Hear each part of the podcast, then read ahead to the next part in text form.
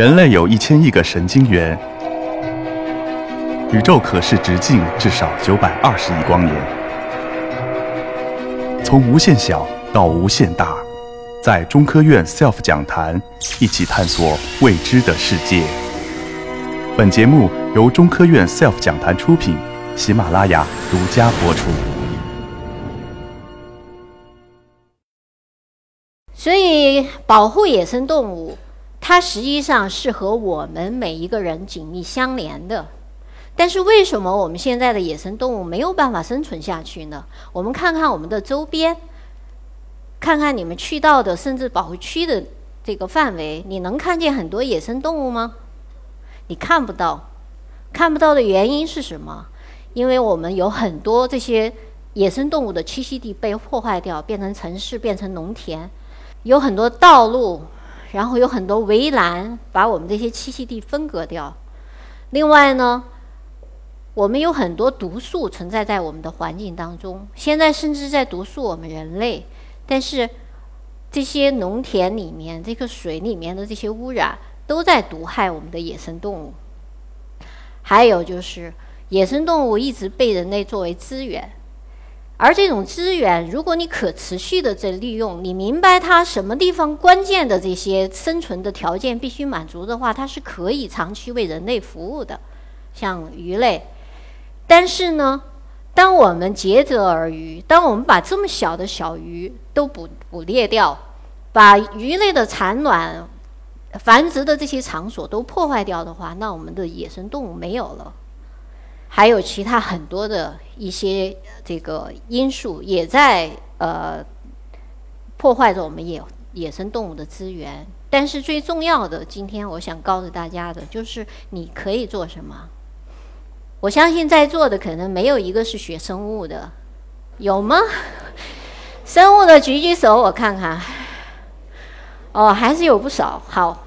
我很高兴，在我读生物的时候，学生物的人非常非常少。呃，我过去二十年一直在保护圈儿里面做，所以我们去开会，走到哪里都是熟悉的面孔，说：“哎呀，又见面了。”但是后来我发现，我们这一些被称为保护主义者的人，其实真是保护不住什么东西。你比如说东北虎，当我们去到这个。东北虎的栖息地最严重的问题是套子，但是这个套子它下套的是老百姓，我们去清套，清完了第二天它再下，然后我们几个人去清有什么用呢？所以我们后来联合了十家单位，当地的十家单位一起在清，但是这还是不够的。当我们的农业，看看我们的这个农田。农药、化肥无处不在，到处都是污染。我们的这个河流当中，呃，全是工业释放的这些污染物的时候，你可以想象，我们的野生动物、我们的环境、我们自己要生活的这些呃空间，是谁在破坏？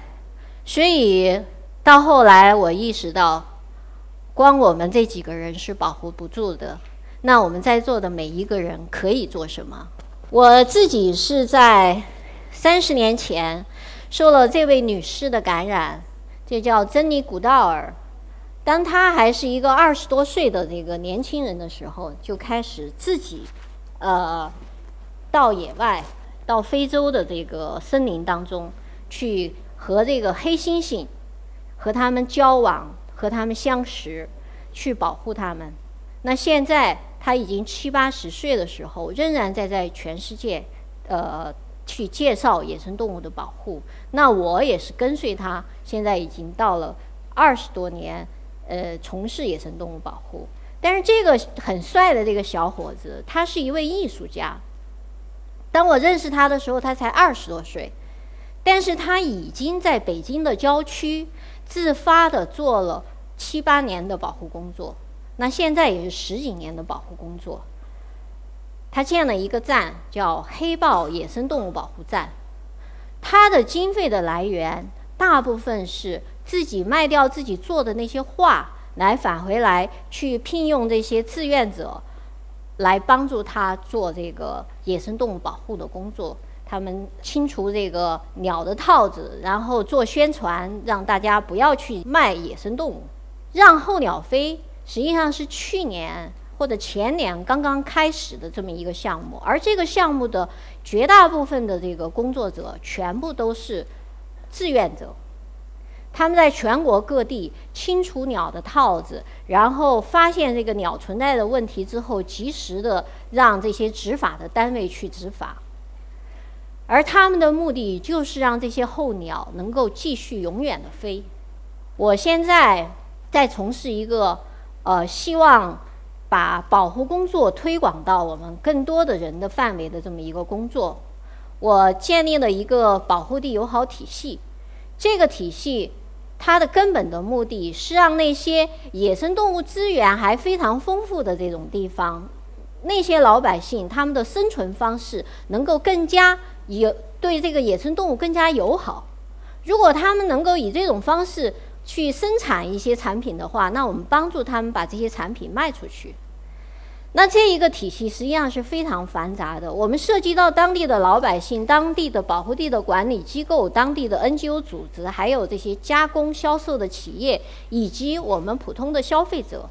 那么这些都是我们体系当中的一部分。我们今年做的一个范例呢，就是在刚才我讲到的老虎栖息地的中间有一块湿地。这一块湿地每年的春秋两季，实际上有上十万只的候鸟在这个地方停歇，而那些湖泊周边的那些土地，大部分都是水稻田。那么从事水稻也有非常多年的历史，但是呢，一直在使用农药化肥。所以我们从今年开始，这些地方的这个农民已经有一些开始用有机的方式生产。那我们称这种大米为保护地友好大雁米。马上这个大大米也要进到我们北京，但是明年我们会让更多的农户来生产这种有机的大米，因为大雁它们吃，我们人类吃都是健康的。那我们这个体系其实最根本的目的。还是希望能够把城市的这些居民，平常没有多少机会能够为野生动物保护做贡献的这些人们，能够通过我们这个体系，呃，去把自己的这个一份力量贡献出来。那么，你普通的人，无论是参与这种保护啊，去这个呃。消费这些保护地友好的这些产品，我们都会去记录你为自然保护所做的贡献。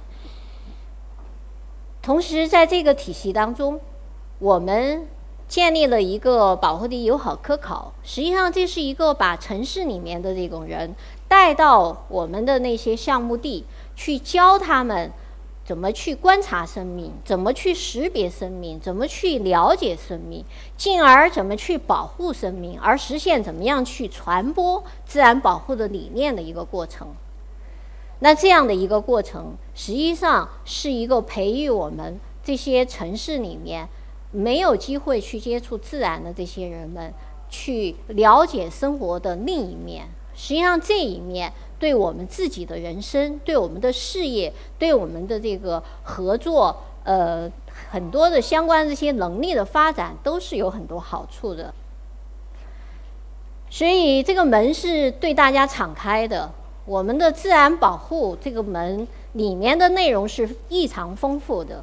大家到这个地方里面来，实际上会感受更多的这种人生。呃，我觉得大家很多人都会。呃，非常的担心，觉得哎呦，那那个那个好像是另外一个世界，我这能力行不行？